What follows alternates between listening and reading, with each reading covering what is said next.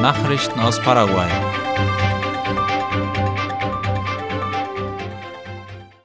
In Guaira sind mehr als 1100 Sozialwohnungen gebaut worden.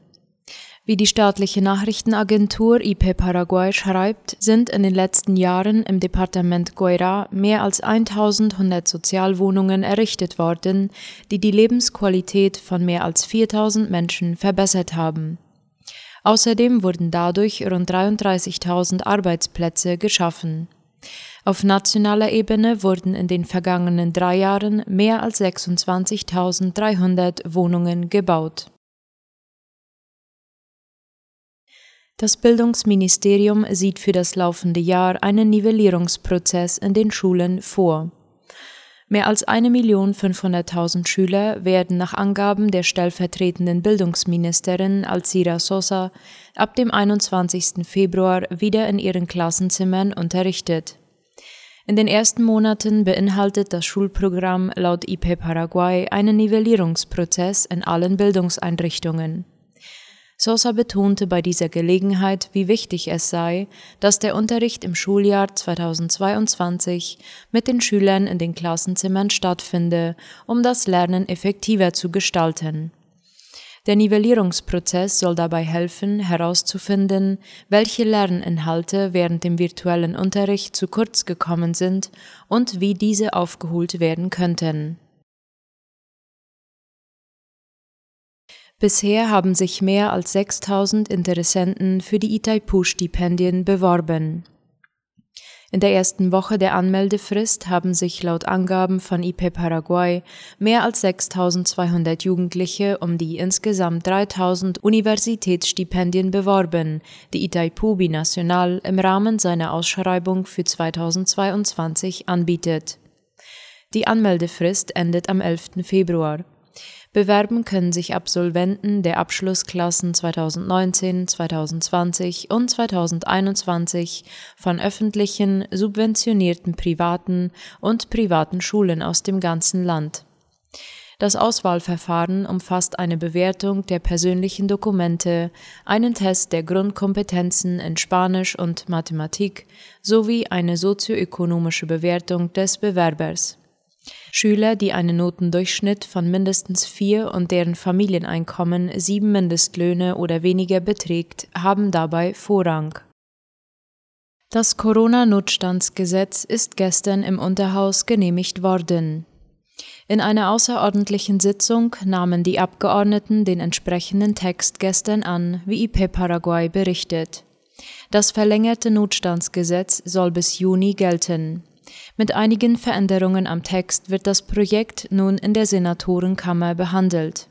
Voraussichtlich morgen, wenn das Oberhaus tagt. Das alte Gesundheitsnotstandsgesetz war zum Jahresende 2021 ausgelaufen. Die wesentlichen Punkte, um die es bei einer Verlängerung geht, sind die gesetzlichen Grundlagen für den Kauf von Impfdosen, für Verträge mit privaten Krankenhäusern, zur Aufnahme von Covid-19-Patienten, die Anstellung von Gesundheitspersonal im beschleunigten Verfahren und die Nutzung von IPS-Geldern zur Finanzierung von Arbeitsausfällen. Am kommenden Wochenende beginnt in Paraguay die Copa America Futsal. Eigentlich sollte die in diesem Jahr in Brasilien stattfinden. Der Kontinentalverband der nationalen Fußballverbände Südamerikas hat jedoch entschieden, dass die Conmebol Copa America Futsal 2020 aufgrund der in Brasilien geltenden sanitären Beschränkungen ihren Austragungsort wechselt und in Paraguay stattfinden wird. Das Turnier beginnt laut Plan am Samstag, den 29. Januar und geht bis zum 6. Februar. Paraguay ist das Land in Südamerika mit den meisten nicht verurteilten Gefangenen. Das Justizministerium hat laut Ultima Hora gestern einen Bericht über die Gefängnisbelegung in Paraguay im Jahr 2021 veröffentlicht.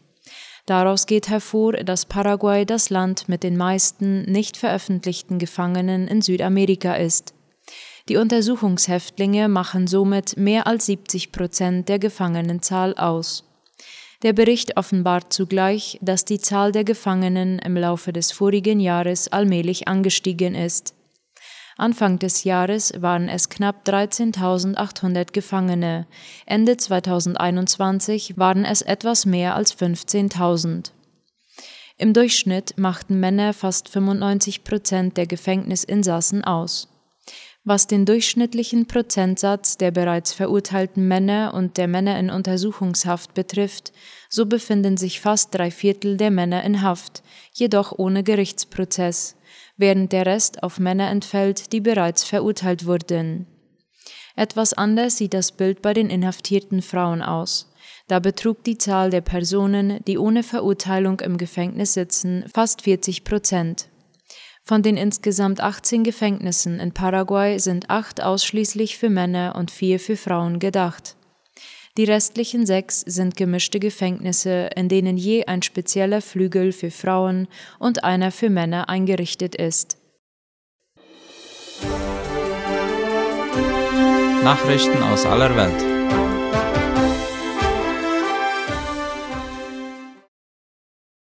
Erdbeben erschüttert Haiti. Wie Latina Press berichtet, hat ein Erdbeben der Stärke 5,3 auf der Momenten-Magnitudenskala am Montag Haiti erschüttert.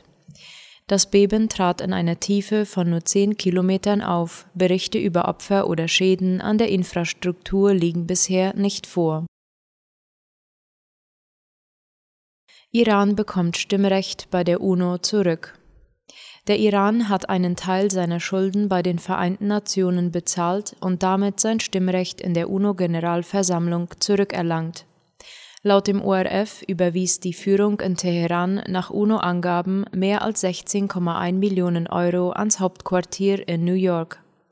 Nach dem UNO-Reglement wird jenen Staaten das Recht auf Mitbestimmung entzogen, deren Schulden mindestens der Höhe ihrer Mitgliedsbeiträge der vergangenen zwei Jahre entsprechen. So geschehen etwa im Falle Venezuelas und weiterer kleiner Staaten Mitte dieses Monates. Venezuelas Stimmrecht ist weiterhin ausgesetzt. Militär übernimmt Macht in Burkina Faso. Wie aus anderem der Tagesschau hervorgeht, hat das Militär in Burkina Faso die Macht übernommen. Ein Sprecher erklärte die Regierung für abgesetzt und die Verfassung für aufgehoben. Zuvor war bereits Präsident Kabore festgenommen worden. Am Abend trat ein Sprecher der Armee vor die Kameras des staatlichen Fernsehsenders RTB. Das Militär und die Sicherheitskräfte im Land hätten sich zusammengeschlossen, um die Macht von Präsident Caboret zu beenden. Regierung und Parlament seien aufgelöst, die Verfassung aufgehoben, sagte er. Caboret und mehrere Regierungsmitglieder waren zuvor festgenommen worden. Wo Caboret festgehalten wird, ist unklar. Als Grund für den Putsch nannte das Militär die sich stetig verschlechternde Sicherheitslage in Burkina Faso sowie die Unfähigkeit der Regierung, dies zu ändern. Die neue Militärregierung, die sich selbst Patriotische Bewegung zur Wahrung der Erneuerung nennt, will nach eigenen Aussagen schnell zur verfassungsmäßigen Ordnung zurück. Ein entsprechender Fahrplan werde zeitnah vorgestellt, so der Sprecher des Militärs. Der Internationale Tag der Bildung ist gestern begangen worden. Zu diesem Anlass hat sich der Generalsekretär der Vereinten Nationen Antonio Guterres auf der offiziellen Website geäußert. Durch die Covid-19-Pandemie wurde das Bildungswesen in Chaos gestürzt, heißt es in seiner Rede. Unter anderem musste weltweit der Präsenzunterricht unterbrochen werden. Auch heute noch beeinträchtigen Schulschließungen das Leben von mehr als 31 Millionen Schulkindern und Studierenden, wodurch sich die globale Bildungskrise verschärft. Wenn man nicht rechtzeitig handele, würde der Prozentsatz der Kinder, die nicht lesen lernen, in den Entwicklungsländern um fast 20 Prozent steigen, so Guterres. Bildung sei ein herausragendes öffentliches Gut und ein unverzichtbarer Wegbereiter für die gesamte Agenda 2030 für nachhaltige Entwicklung, so Guterres. Die internationale Gemeinschaft könne es sich deshalb nicht leisten, in Bezug auf die Bereitstellung, die Qualität und die Relevanz von Bildung unentschlossen zu sein, sagte er. Daher beruft Guterres noch für dieses Jahr ein Gipfeltreffen über die Transformation der Bildung ein.